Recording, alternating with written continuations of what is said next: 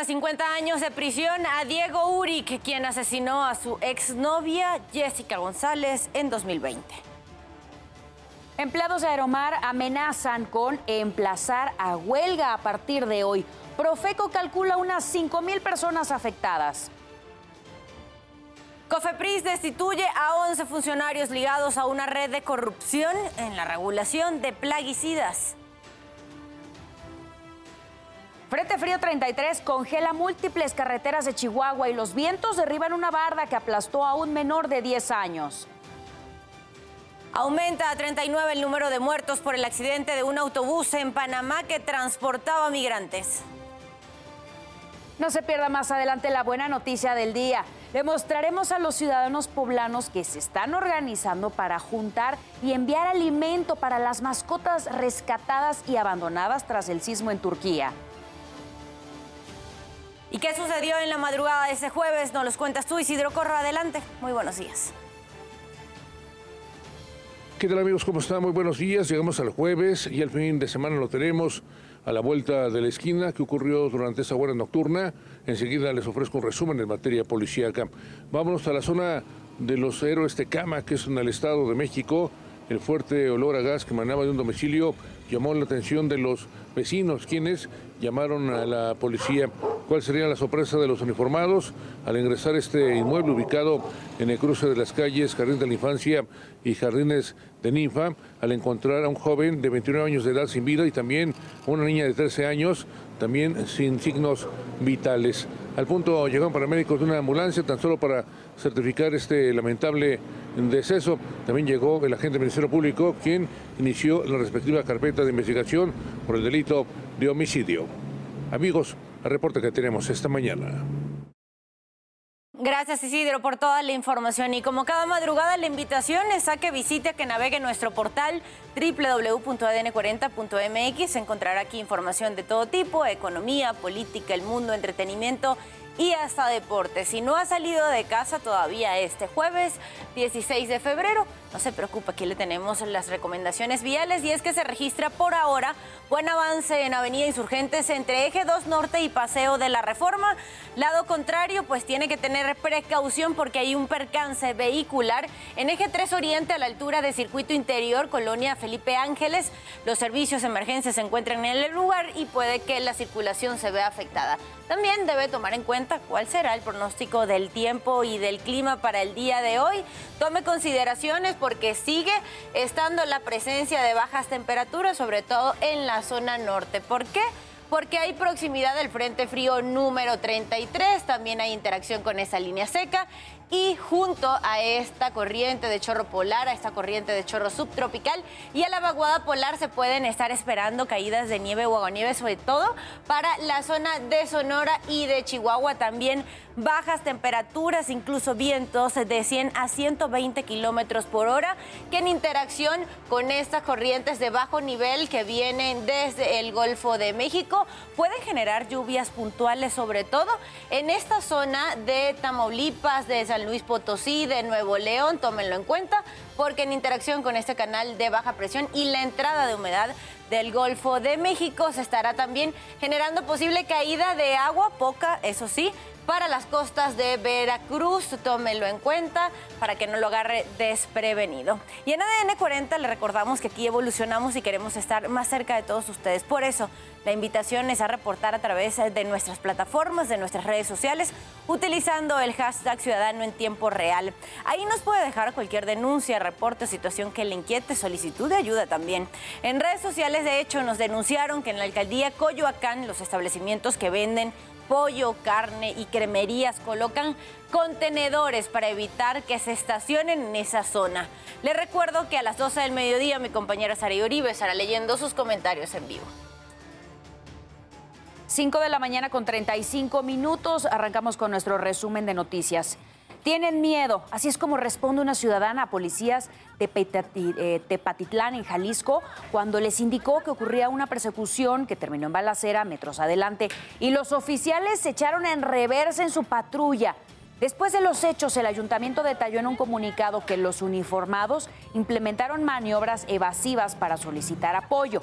De acuerdo con la Fiscalía de Jalisco, se localizó un vehículo abandonado, así como un perro sin vida.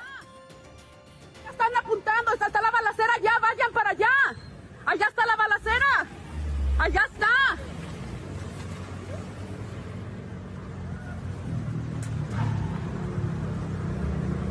Tienen miedo, tienen miedo, tienen miedo.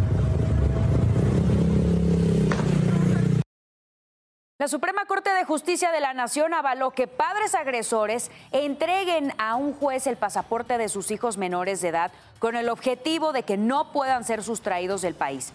El menor quedará bajo resguardo mientras se define qué persona tendrá custodia y así protegerlos de situaciones de violencia.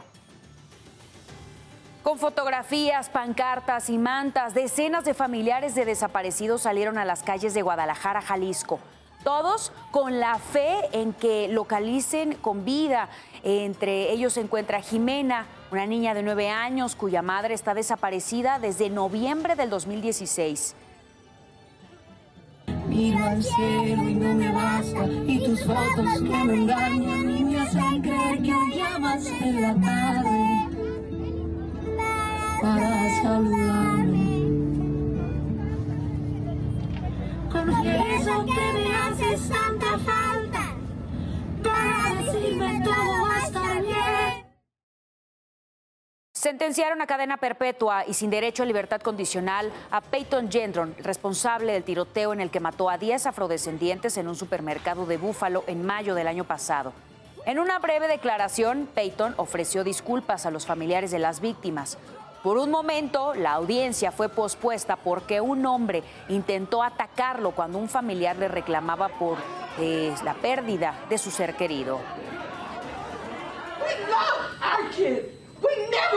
Neighborhoods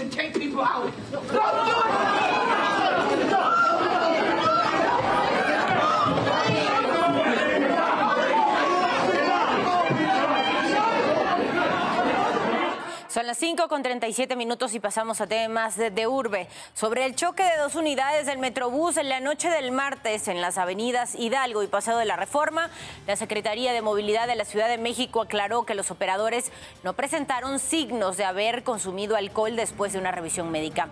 También se mencionó que de los 20 lesionados, dos personas permanecen hospitalizadas en el ISTE de Tacuba y Azura Centro.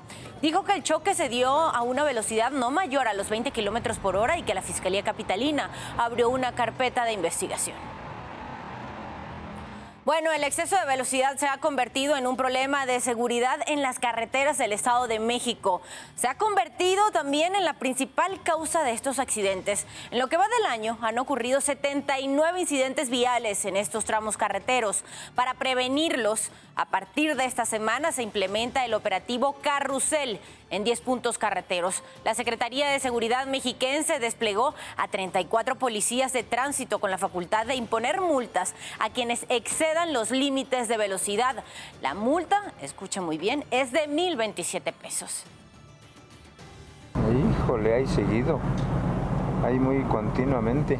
Sí. No sé por qué está muy buena la carretera, pero hay muchas imprudencias de que no, este, pues sí, todos queremos rebasar, todos queremos llegar temprano. Una mujer con quemaduras de segundo grado y una menor con lesiones fue el saldo de una explosión por acumulación de gas LP en una casa en la colonia Agua Azul en la ciudad en Ciudad Nezahualcóyotl, Estado de México. La onda expansiva dejó daños en otras dos viviendas.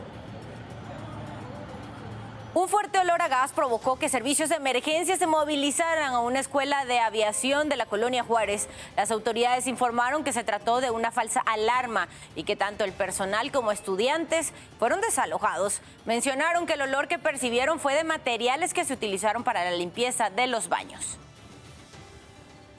El gobierno de la Ciudad de México anunció que en el bosque de Chapultepec fue descubierto un cementerio de periodo virreinal. En su edición de este jueves, la crónica de hoy retoma este hallazgo con el cual se encontraron restos óseos de 21 personas, en su mayoría adultos. De acuerdo con las investigaciones, podría ser de dos tipos diferentes de población, una de origen indígena y otra de origen europeo. Este descubrimiento fue realizado en el área donde se construyen el jardín y el pabellón escénico. 5 de la mañana con 40 minutos, pasando a temas internacionales. 39 muertos y más de 20 heridos es el saldo que dejó un accidente en Panamá. Este es el recuento. Un camión que transportaba a 66 personas, 22 de ellas ecuatorianas, cayó un barranco a pocos metros de llegar a su destino, el albergue de los Planes, ubicado en el distrito de Hualacá, perteneciente a la provincia de Chiquirí, en Panamá. El Servicio Nacional de Migración informó que el autobús inició su recorrido en la provincia de Darien, una zona de jungla peligrosa y que conecta Panamá con Colombia. Es la ruta más usada por los migrantes que buscan llegar a Estados Unidos. El conductor se pasó de la entrada y al intentar regresar chocó contra otro vehículo y cayó al precipicio. Es un servicio privado que da, eh, lo que hace Migración y Senafron es que tratamos de acompañar el convoy, como se dijo, a veces salen cinco buses juntos para asegurarnos de que los traficantes de personas no eh, los hagan víctimas de esto, les ofrezcan dinero. Murieron más de la mitad de las personas que iban a bordo. Entre los lesionados hay varios niños que fueron trasladados a hospitales. El presidente de Panamá, Laurentino Cortizo, envió sus condolencias a los familiares de las víctimas y garantizó la atención a los heridos. La Cancillería de Ecuador también lamentó el accidente y detalló que mantiene comunicación con el gobierno panameño para identificar los cuerpos. Las autoridades locales señalaron que se trata del peor accidente migratorio en la historia de Panamá. Para ADN 40, Cristian Arrieta, Fuerza Informativa Azteca.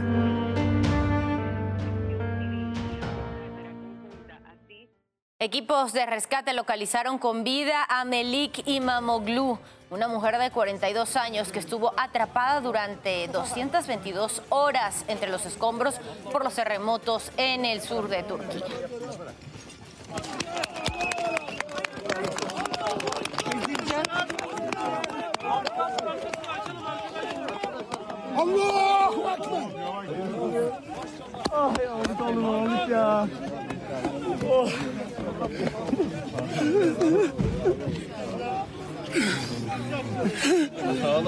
Continúan apareciendo imágenes del derrumbe de edificios en la ciudad de Karamanjar, en el sureste de Turquía. Ahora, la cámara de vigilancia de una gasolinera muestra cuando ocurrió el devastador terremoto de magnitud 7.8.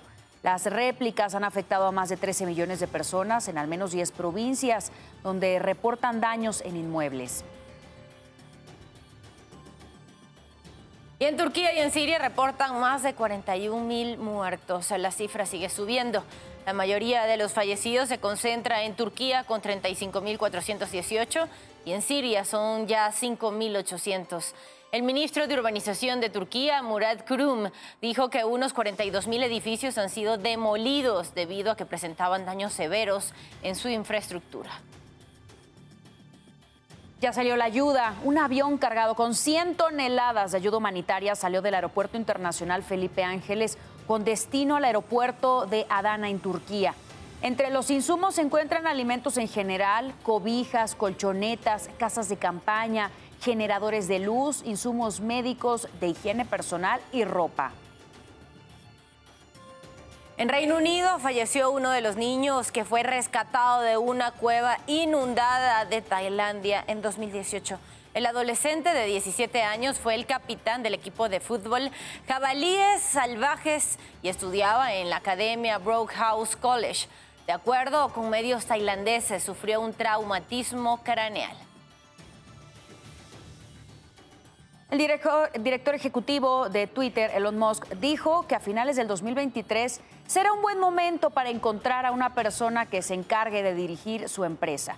Durante su participación en la cumbre del gobierno mundial celebrada en Dubái, anunció que este año se dedicará a estabilizar la organización de Twitter y asegurará que mantenerla financieramente estable. Y usted ya está bien informado y con todos los datos que necesita saber antes de salir de casa. Por favor, manténgase conectado en todas nuestras plataformas porque ADN 40 siempre conmigo.